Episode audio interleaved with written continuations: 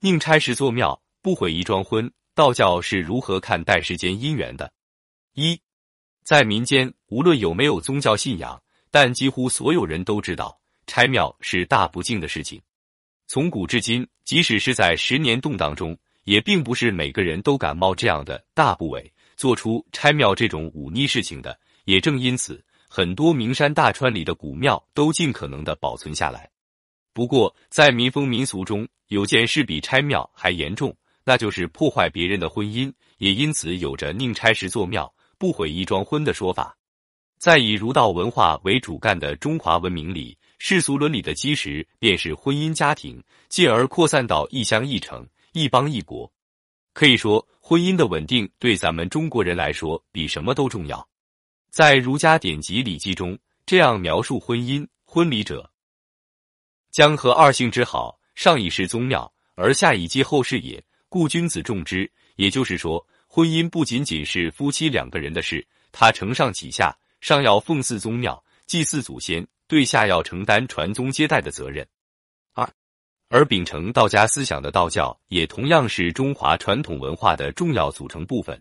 尽管道教与儒家思想有很多不同之处，但二者都肯定人生的美好。只是儒家比较侧重于人生的社会性一面，强调处理好与自己有关的各种社会关系，而道教则更侧重于祈求自然生命的改良和永久。在面对社会生活中美好的东西，如爱情、婚姻等，也希望能够在另一个世界及仙境中得到延续。对待世间的婚姻，道教的绝大多数派别都持肯定的态度，如同道教早期典籍《太平经》中的观点：如果没有婚姻关系，必然导致阴阳不交，乃出绝灭无事类也。在道教的神仙体系里，同样尊奉很多位婚姻的保护神，有护佑夫妻感情和谐美满的和合二仙，有千里姻缘一线牵的月下老人，还有太阴星君、天喜星等等。三，回到现实中，道教历代祖师里也不乏夫妻共同修行的典范，如鲍姑是近代著名高道葛洪的结发妻子。他们二人共同研究医学和炼丹之法，成为志同道合的道侣，乃是道教修行的典范。